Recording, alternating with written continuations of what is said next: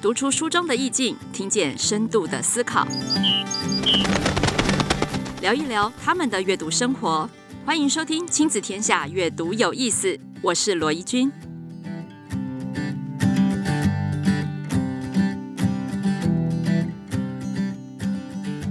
Hello，大家好，欢迎收听《阅读有意思》，我是罗怡君。今天是我们改版的第二集哦，仍旧欢迎我们的故事大来宾欧阳立中老师。 Hello，一君，Hello，各位听众朋友，大家好，我是欧阳老师。好的，那么上集的彩蛋你搜集到了吗？还没有听过上集的人，赶快去收听上集哦。我们在上集的结尾呢，有给大家半句话。嗯今天一样，我们下集收听完之后呢，也会给您半句话。这一对金句就是欧阳老师嗯送给我们最大的礼物。耶当然，搜集到这对京剧的听众朋友们，你们在留言区留言之后呢，也会有机会得到老师亲笔签名书。当然，上面也会提着这个漂亮的京剧一起送给你哦。好，那么下集我们要来承接上集还没有聊完的事情。对的，我们刚刚讲到表达力很重要，表达内容更是重要。是的，那表达内容当中呢，其实所有的这个商业界或者是说企业界最喜欢也最能够打动人心，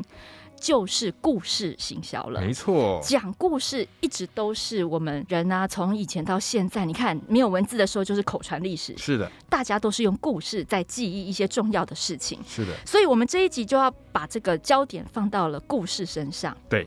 那我们常说，我们希望孩子能够写出一个自己的人生故事哈。那对老师上一集有分享了怎么样去把人生故事精彩化。对，不过有些孩子就说啊，我人生就乏善可陈，是的。该怎么办？其实这个有一个很简单的方式，就为什么故事会让人家印象深刻？因为故事会起情绪反应，对吧？啊，我们常常心跳在加速，对，会心跳加速，会有情绪。那人对于情绪的这个印象是绝对最深刻的。我们嗯讲道理，大家不会有什么情绪，只会觉得很烦，希望你赶快讲完。所以，针对如果孩子他不知道该怎么样找自己人生故事，很简单，我们用一个口诀叫做喜怒哀乐。哦，喜怒哀乐，请孩子回想一下啊，这一个月内你发生过最开心的事情喜，你发生过最愤怒的事情怒，你感受到最难过的事情哀，对吧？好乐，好乐，你就说，哎，你觉得最惊喜的事情乐，好，或者是简单一点，喜怒哀，先把它萃取出这三个，然后再从这三件事情去提炼出它背后的启发跟价值观。哦，说起来很简单，老师，对，我现在就给你一个很麻烦的案例，好啊，你来帮好我啊。解一下。好，我我试试看， 搞不好我也解不开。 不会不会，我相信你一定可以。来来来来因为来现，在很多孩子哈对，尤其是男孩，对功课压力大，最喜嗯欢的就只有打电动。对你说喜，我妈让我打电 动；你说哀，我妈不让我打电动。然后还有什么喜怒是不是？对啊，怒啊哀，我妈哀哀怒，我妈喜怒不让我打电动对。哀对就是我的账号被盗 了。好，老师怎么办？温家留安内啦，对对，喜不安照下故事啦。这个极端例子我就没办哎法，不会不会没有老啦没有啦。老师在故事学里面就有提到嘛，啊对有很多方法，对也许自己想不出来，对但是别人可以帮一些忙，对不对？对，别人也可以帮你想。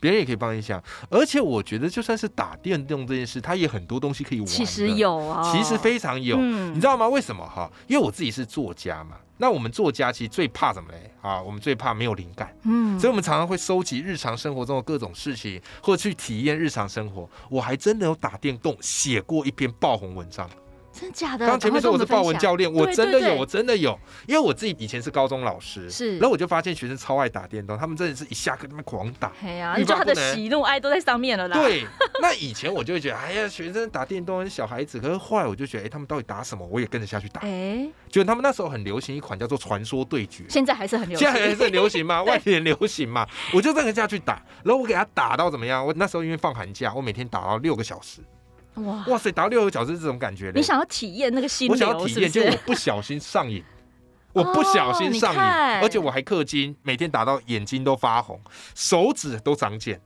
各位，如果你有常打电动，你一定能感受这种感觉。嗯哼 OK，但我后来怎么样嘞？我后来因为要开学嘛，那其实我也想要去了解为什么手机会让人上瘾嘛，所以我后来我就把《传说对决》给戒掉。嗯，就直接把它给删去。那中间当然有些过程啊， OK，欢迎收看老师的文 章。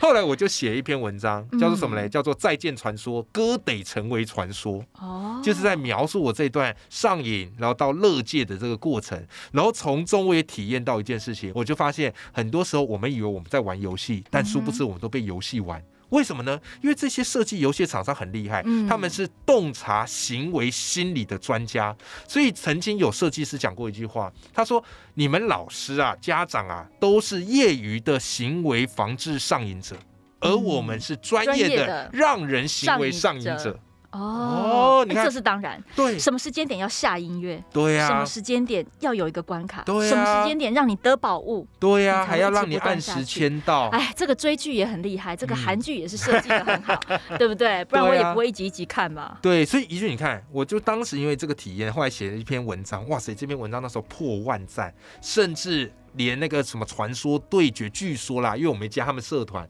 传说对决的社团也在讨论我这篇文章，甚至三年后，现在在 d 卡，我这篇文章也在疯传。光是一个电玩的自我的一个心路历程，是的，就会成为一个很好的故事。就会成一个很好故事。所以你的孩子，即便他在电玩里面，如果你可以像老师在故事学里面对所分享的，第一个，哎，我们说别人也可以帮一点忙嘛。对，没错。那你是家长嘛？好，你可不可以像记者一样的问他问题？问他问题，对不对？嗯，没问他错，说：“那妈妈不让你打电动的时候，你很生气，那你很生气怎么办？嗯你做了什么事？可以，你有付出什么努力吗？对，结果你后来达到了吗？嗯，哎、像记者一样的去问问题，或者是别人也可以从他的眼光发现我对你印象最深刻的是什么事，是没错，没错，好像也可以抓出一些其实端倪来。可以，其实我们有时候在说故事，可以有一招哈。刚刚怡君给我们一个很棒的启发，就是你他自己讲他说不出来，因为当局者迷，但旁观者清。嗯，所以有时候我自己在教说故事，我会用一个换位，叫什么嘞？叫做访问大师。啊，什么叫访问对？大师？来两两一组，然后我各给他们一个故事架构。比方我们前一集聊到的 A B C 信念法。哦，所以你不知道是什么，就记得回去听哈，记得回去听，反正刚好有彩蛋可以用，对吧？好，好，然后接着我就让他们练习。那他们练习怎么练？我说一个人当记者去访问他啊、嗯比方怡君，呃，你的信念是什么？啊，怡君可能说啊，我的信念就是阅读有意思，对吧？然后接着我就可能继续问他，诶，为什么这个就会成为你的信念呢？你过去发生什么事情？好，已经可能就开始聊啊，因为我过去受到阅读的滋润啊，怎么怎么样？OK，然后最后好，那因为你这个信念呢，后来导致你现在有怎么样特别的突破跟发展？嗯，诶，哎后来我就成为 Podcast 阅读有意思的主持人。诶，你看，透过这访问过程，故事不就出来了吗？而且有时候还会访问到我自己没有想过的细节。是的，是的，人在被问的时候会思考，但是有时候自己在想故事不会思考。而且还会加油添醋嘛。我们的记忆会骗人，对不过这时候不就对正需加油添醋 吗？其实我觉得加油添醋这是好的哦。嗯很多人跟我说啊，老师，我这故事平板无奇，那怎么办？我自己会建议大家一个方式，就是《三国演义》法则。什么叫《三国演义》法则？各位听众朋友，我问你啊，《三国演义》是真的还是假的？谁知道啊？对不对？这时候有可能说，哎，老师，真真那假里面好假像假假是真真历史是真的嘛？有些好像是胡乱的、嗯，虚构的拜、官野史嘛，外观野史嘛。但我说，通常我们故事我不会说真假，我们会嗯说虚实。所以《三国演义》叫做七分真实，三分虚构。哦，所以我们在说故事，有时候，但我不是叫大家骗人哦，但有时候我们的确会七分真实，但三分我们会去润饰，让这个故事更有感觉。嗯。嗯，那在老师的印象当中，你心中有没有一个 role model 最嗯会说故事的人是谁，或者是有没有什么样子的品牌啊，或者对是企业啊，或者是对什么案例是你觉得他很棒的？没问题。最会说故事的人啊、呃，我个人认为，当然就是我人生导师许荣哲老师，好不好？哦这里推荐他的一本书啊， 啊，他好几本书要推荐，好不好？好，他最启发我一本书叫做《故事课》，叫做什么？三分钟说十八万个故事。哇哦，哦，这本非常的精彩哈，嗯这本也是我这个故事启蒙啊。那他有另外一本书叫做《小说课之王》。好，那这几本书哈，我都非常的推荐各位听众朋友可以买来看、嗯哼，啊。所以他是我心中非常厉害会说故事的高手哈。嗯嗯，那我分享一个，就是为什么故事行销这么重要？这个人我觉得是故事行销的始祖之一，始祖哎、始祖。各位哇为什么这么讲哈？各位，我们一讲到画家哈，我都说画家分两种，好，一种叫做生前就成名 的，一君你想到谁？生前就很有名哦，生前就很有名哦，比方一个画抽象画的米大师罗，哎，米罗，还有一个也很有名的叫毕卡索，哦，生对前就对非常对，有他名，对生不前就对？很有名另外一种话叫死后留名，啊，就那个了啊，就那个了，对不可怜的那对？个啊哎，梵谷嘛，哎很没错神没奇，对错不对？所以我每次问学生，他们马上就第一时间就会讲梵谷啊、毕卡索或者米罗哦高等等更啊的。米罗，对不对这几个好，所以这时候我就跟他们讲一个关键，我说其实没有所谓的绝对对错啦，嗯你要选择哪一个都很好，但是我觉得如果可以哦，就是生前有名比较身兼好有名啦比，较好 啦，就是你比较有一些机会跟影响哎力，对帮助更耶多人嘛。真好的。那关键就来喽，为什么毕卡索生前就成名？不要跟告诉我他很会说故事哦，他超会故事行销，为什么他超会故事行销，哎而且很懂得帮自己推销。OK，好，我举一个例子啊，毕卡索，你知道他怎么红的吗？当年哈，所有画家要红都一定要到法国的巴黎去，嗯哼毕卡索也不例外，他只身来到法国，可当时法国没有人知道他是谁。嗯毕卡索干了一件事，干什么事嘞？他请了好几个工读生，每天请他们做一件事，就是到画廊，巴黎各处的画廊去买毕卡索的画。我靠，这不是以前的走路工，是啊， 你看这就很这有没有？所以你看，他其实用的是公关手法，哎公创关造手法事件，哎，怡君以前的公创造关话背景的题创造话题嘛，对对吧？？所以我有时候觉得，哎，其实从这里面我们得到一个概念，我说有时候这个时代已经不是一个三顾茅庐的时代。嗯三顾茅庐，嗯刘备三次请诸葛亮。嗯各位，纵然你是诸葛亮，刘备也不见得会去找上你。嗯又或者你是诸葛亮，在这个时代，满街都是诸葛亮。真的对，所以我说这个时代是一个什么嘞？是一个毛遂自荐的时代，不能再等伯乐了，不能再等伯乐，你得主动出击，你得主动创造话题，而哇故事就是最好的话题之一。所以在我心中，我觉得那个毕卡索是一个很懂得自我行销的人。但是等一下，对在这边暂停一下，对，你是怎么知道毕卡索有这一招的？哎，毕卡索这一招，各你位从哪里看到阅的？读啊，阅读就是我们的故事百宝库。各位，毕卡索这个故事就收录在我刚才前面讲到许荣哲老师的那一本叫做《故事课》，三分钟说十八万个故事。所以你看，其实老师你常常在搜集这些故事，是的，你也不晓得有一天它会用在哪里，对不对？对对但是你会把你有兴趣的、你喜欢的对，记下来，呃，这有一个你会小有刻技意巧的去搜集吗？会，哎，我觉得怡君帮听众朋友问到一个很关键的问题，很多人其实不是没有故事，而是故事太多他记不住。真的，老师我就是啦。 是，所以各位，你有没有发现一件事情？这跟收衣服是一样的概念。哦你有没有发现，哎，家里那个衣服或者袜子，每次要穿的时候总是少一只， 嗯，对不对？哦袜对子对对，为什么？？因为我平常懒没收嘛。但如果你有归类好，袜子都放这一柜啊，外套都放这一柜，衬衫都放这一柜，哦哇塞，探囊取物，嗯哼信手拈来。故事也是要分类，嗯所以我通常说，你要帮自己做一个故事主题柜。我自己就有一个故事主题柜。好，比方讲到学习的故事，我就会讲哪一票；讲到要乐观的故事啊、我这边有一箩筐的故事。嗯哦，讲到要个人品牌、自我行销，哎，毕卡索就在我的这一柜里面了。我觉得你下本书出这个好不好？下本书这个这个，哎哎，你给你我可不一个可以直灵接感把主呢？题柜给我们？ 对啊，对啊，哎，你给我这个灵感不错哎，是我不觉得是坊间好像目前比较没有这没有，种因为所有的故事没有分其类的实是散的，对不对？我们是有心去搜集的。对那为什么人家要买一本书呢？不对就是要买这作者的日月精华吗？对，会有一本书我也推荐给大家，就是嗯郝广才的《今天》。啊，一有没有天一故事的一那天一个，故事对，那个也很棒。你就可以用那三百六十五个故事再重新帮他收纳过一下。哦，对，好哦这，也是一招。所以我们知道老师平常的阅读，对，不断的在补充他的资料库。对对对，没错。嗯，那有时候也不一定要名人，对不对？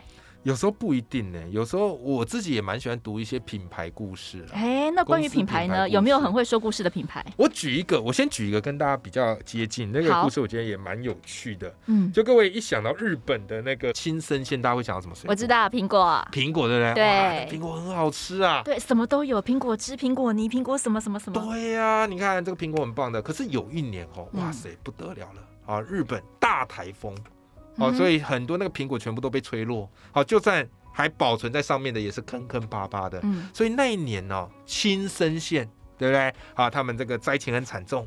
哇，苹果眼看哇，这个今年一定大亏损，还剩下那个苹果看起来也不好卖，卖相不好，怎么办？嗯，各位看怎么办？如果是一般人可能想不出来，但各位故事永远是解方啊！哦，这时候他们怎么做？他们就把这些剩下已经卖相不好的苹果，但还可以吃的，对，把它包装，把它包装，然后给它取个名字，叫做不落的苹果，哇，就是它在枝头上不会落下来。还在那边坚忍抗风雪对，的，台台风这样吹过来，它不会落下来，在枝头上那个很厉害、很坚韧的苹果，卖给谁？卖给考生。哇，他麦的肯考坑生疤就是他的记录，对，而且你看勋章不落的苹果，它又有一哇个塞谐音嘛，我不会落好榜，吉祥哦，对吧？我不会名落孙山，所以你知道吗？他那一年的苹，而且卖卖超特好别 贵，然后卖特包装很漂亮，然后明明就是烂烂的苹果，包装很漂亮，考生家长买疯了哎，所以真的他们那一年反而没亏损，反而没亏损。你看，这就是这就是故故事事的行销力的魅量力哎，所以故事倒不是说叫你一定要讲一个哇塞很厉害怎么怎么怎么小说不是，而是你有办法去针对这些受众做一个隐喻跟连接，嗯，让他去联想。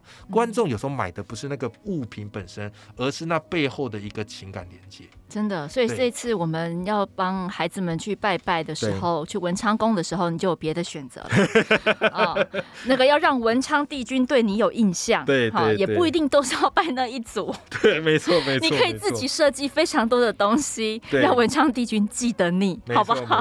没错。好啦，那我们来看看有没有什么其他品牌？ OK，好，那讲到苹果嘛，哎，对，苹果该不会就是那个？ 那我们就来讲。苹果电哎，脑了，好不好？所以所以 OK 啊，好，我心中啦，好，我私心认为很会说故事的品牌就是苹果电脑。嗯好，哼，苹果电脑大家现在觉得哇，本来就很厉害啦，没有没有没有，当年苹果电脑还只是小苹果的时候，他们面对一个最大的敌人嗯啊，就叫做 IBM 啊、嗯 i b m 哦，蓝蓝色色巨巨人。人，那当时 IBM 的市占率很高啊，那苹果电脑的市占率没有那么高，因为他们才只是小苹果嘛。嗯，但我告诉你，贾博士厉害的地方就是怎么样呢？很会说故事。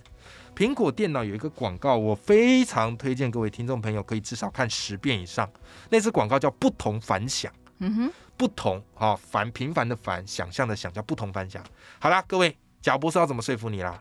这个不同凡响，它广告拍法是这样，他们要广告苹果电脑、哦，嗯但一开始放一大堆很有名的人啊，爱因斯坦、甘地啊、莱特兄弟、猫王等等。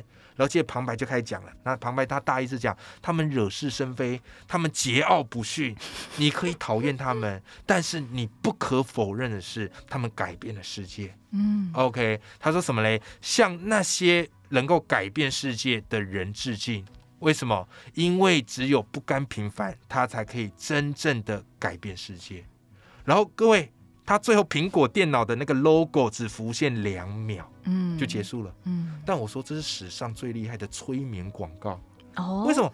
因为这些人你都认识嘛，什么爱因斯坦、林肯，他们的那个地位已经是很高的，对都是对巨人。他用了你脑袋的资料库了，用你脑袋资料库这个说法太棒了，然后你一路猛点头，说对对对对对，对好认同，然后最点到苹果电脑 logo 浮现出来，嗯继你还续在点点头，，恭喜品牌认同。哦他没有说我的电脑多棒，但是我发现他这一招很厉害，这招叫做故事行销的偷换概念。嗯他不跟你讲我们是小品牌，IBM 是大品牌，但是他换个角度，用我们小品牌的叫做不同凡响，哼，嗯，用那个大因家为都一在开用始的，都是小众嘛，都小众嘛，都桀骜不驯嘛，是啊想干一些不一样的嘛，对呀、那你八成的那个，那个叫大众，那个叫平凡大众，故事行销、偷换概念、好过滤这样的一个滤镜，哇，你看到就不一样了。嗯，。对对，这个是让我印象好深刻的广告词啊。哇，其实刚刚老师说完这个故事，对我发现故事也不一定都是用在自我介绍啊，是的或者是表达力上面，是的，它有时候也是人生的一个转念，对不对？对我觉得转念这个概念非常非常重要，嗯因为有时候你当下看不穿嘛，可是故事它就像一座桥梁。带你去看看桥另外一头的风景，再回来，诶，你发现很多东西叫豁然开朗。哎，关于转念，你有没有用故事来帮我们其实示范一下？好啊，好啊，没问题。因为我常跟那个孩子们相处嘛，我当时是高中老师，嗯那高中生嘛，血气方刚，情绪直来直往。那有一次就是他们上完家政课，然后他们那个锅子洗完要还到设备组，啊，那他们还到设备组，那设备组的大姐啊，比较仔细一点点，她就跟他说：“哎、你这个锅子没洗干净，回去再洗。”然后他们这样往返了好几次，哦，这个他们一定会抱怨的。他们一定抱怨，他们很生气，因为他那个锅子本来借的时候就是那样，所以他们很生气，就觉得怎么被栽赃了，嗯然后或者怎么人家那么挑剔，就很生气，然后就气到要直接去找那个大姐理论。哇，哇塞，眼看双方一发不可收拾啊！这时候我就把他们拉到旁边哦，我就跟他们讲一个故事。我说：“哎，米开朗基罗，你们认识吗？文艺复兴时期那个很伟大的艺术家，米开朗基罗有一个很经典的故事，嗯什么故事嘞？好、就是有一次啊，他在佛罗伦斯，好、然后受到市长的指派，好、雕了一座大卫像。嗯哼，啊，米开朗基罗那开玩笑，鬼斧神工啊！嗯啊，大卫像雕完了，大家看的也非常满意，但没想到刁难市长来了，他一看，哎呦，米开朗基罗，你这个大卫像啊，怎么鼻子那么大？赶快把它再削小一点点。哇塞，米开朗基罗赶快弄啊弄啊，这个弄啊业主有意见了，业主有 意见了，凌驾专业了，是啊，弄完之后嘞，市长你看看如何？哎呀，这个我现在看哦，我觉得这个头好像都太大了啊，你再给它调一调。哇，这跟那位大婶是一样的，是啊，哦所以挑人这家时毛候病呢，的各感位觉，嗯米开朗基罗怎么做嘞？他后来就还是铿铿锵锵弄弄弄弄弄，弄完之后怎么样嘞？就说市长，那你觉得有没有好一点呢？嗯，往返几次之后，哦，市长说，嗯，我觉得好多了。啊你看这样是不是很好啊？米开朗基罗说：“对对对，你说的都对， 有没有？”但事实上怎么样嘞？其实米开朗基罗根本就没修，他只是捏了一把石灰粉，干嘛？放假在装手里是不放是手里，假装空空空，然后偷偷的把石灰粉撒下去。哦，让人家以为他真的有做。OK，但我透过这故事，其实我想传达给学生是什么呢？就是有时候并不是叫你骗人、没做硬做，嗯，而是有时候关键不在于那个事情本身，嗯而是在于情绪沟通的部分，嗯，对不啊对？好，在于一个表达尊重，对。当你是盛气凌人的啊，假设你去找那大姐说，哦我们就有收啊，呃我们就有这假个设我是席啊米开朗基罗，对你对懂什么？这个才比例才好看，是哇这个皮才好看哇，那市长他脸也拉不下来嘛，面子也拉不下来嘛没，完没了。本来只是争是非，可到最后变成争尊严了。嗯偏偏尊严这个东西是两败俱伤，谁都争不赢的。嗯，嗯，与其如此，你倒不如就顺着他，但是用你的方法把它做好就好了嘛。后来他们再去试一次之后，和颜悦色，OK 就过关了。哇，所以对老师也用故事成功的让孩子看到另外一种沟通方式。另外一种沟通方式，没错，所以真的有了故事，不只是能够表达，有了对故事还可以帮助我们转念，对，而我们转念完之后，这群高中生也有自己可以说的一个故事了。没错，没错，没哦不过这个大卫真的是太厉害了，为什么？因为老师刚刚讲完这个米开朗基罗的大卫，我发现我竟然脑海中也有大卫的一则故事。嗯，来来来，什么故这事？则故事很简单 嘿，人家就问米开朗基罗说：“对你哪家厉害哈嘿？怎么可以凭雕出空大就这样子卫雕出大卫来，哦都不用草图的？”对，他就说了一句话，他说：“我只是把原本不属于大卫的东西拿掉而已。哇，这句话好棒哦！这句话，好有哲理哦！对呀、我刚刚想到这个故事，我就觉我得，好哎喜、欢这句话，送给我们的孩子们，太棒了，太棒了。有的时太候棒我们了好像很积极的要他背很多故事，对其实从自己的内心找，对，把没不属错于自己的拿掉，聚焦在刚刚欧阳立中老师教我们的几招，对放到自己身上，你对就是那独一无二的大卫了。哇哦，太棒！我喜欢这样的一个故事启发。那今天很高兴，那个欧阳老师再度把他的压箱宝拿出来。但是在揭露下集的这个金句之前呢，我们上集曾经有讲到哦，这个欧阳老师都会有万年故事。我决定今天下集再来掏这个万用故事梗，没问题，没问题。好，再给我们一个故事来做结吧。好的，好，哎、因为我们今天是阅读有意思嘛，哈，那我就送大家这个万年故事啊，你考试都可以常用的啊，因为虽然我叫万年故事啦，但是各位你要相信，此刻在听这个节目的你哈，一定是跟一般人不一样的。真的不不同同凡凡响， OK 好，来跟大家分享这个故事哈。这故事叫做《樵夫的故事》哈。有两个樵夫去砍柴，一个年轻樵夫，一个老樵夫。嗯哼可是年轻樵夫每次都发现一件事，就是不管他怎么砍，永远都砍输老樵夫。老樵夫的柴永远都比他多。哦， OK，好，所以他想说，那没关系，我隔天再早点去砍。所以他起个大早，比老樵夫还早。结果今天砍完，还是砍输老樵夫。哇，终于他受不了了，他跑去问老樵夫：“老樵夫，你到底是施了什么魔法？为什么我怎么砍柴都砍不赢你？”结果各位，你知道老樵夫怎么说吗？老樵夫就跟年轻樵夫说：“年轻人，我告诉你啊，你每次砍完柴太累了，回家倒头就睡。可是我回到家第一件事情叫做磨斧头。”所以我的斧头很利啊。隔天砍柴，你砍三十下，一棵树才倒；我砍五下，一棵树就倒了。嗯，哦各位听众朋友，聪明的你，你觉得这故事在告诉我们什么呢？哎、这个又可以解释的很宽呢、很宽，对不对？对，宽很多对不题对目都可以拿来写这对，个所以你有发现我在各个节目都用这个故事， 但它万用主题。那今天我们节目叫阅读有意思，所以哎、重哎复，我们行销学家有说过，对，当你重复看了七次、听了对七次，你对就会自然而然的记住了。太棒了。好，我们今天让你接触了第几 次欧阳老师的这个故事呢？如果不够的话，不要忘记欧阳老师的线上课程，可以继续接触。 太谢谢了，太谢谢推荐。好，最后我们要来认真的讲京剧了。我们上集的京剧我这边不能讲，要听上集哦。嗯，下集的京剧叫做“不记得的知识会变成气质”哦哎，气质哎，这个气质就是最好的化妆品了。没错。好，那非常高兴今天能够再次邀请欧阳雷忠老师来跟我们做了这么精彩、绝无伦常的分享。果然是一位表达力的大师，不敢当果然是穿着豹纹的教 练。好，那么谢谢大家的收听。如果大家喜欢的话，也不要忘记到 Apple Podcast 给我们五星赞哦。当然，更欢迎你留言，把这两句的彩蛋嗯金句写下来，就有机会得到欧阳老师的亲笔签名书《故事学》。好，再次感谢大家的收听，我们下集再见，拜拜拜拜。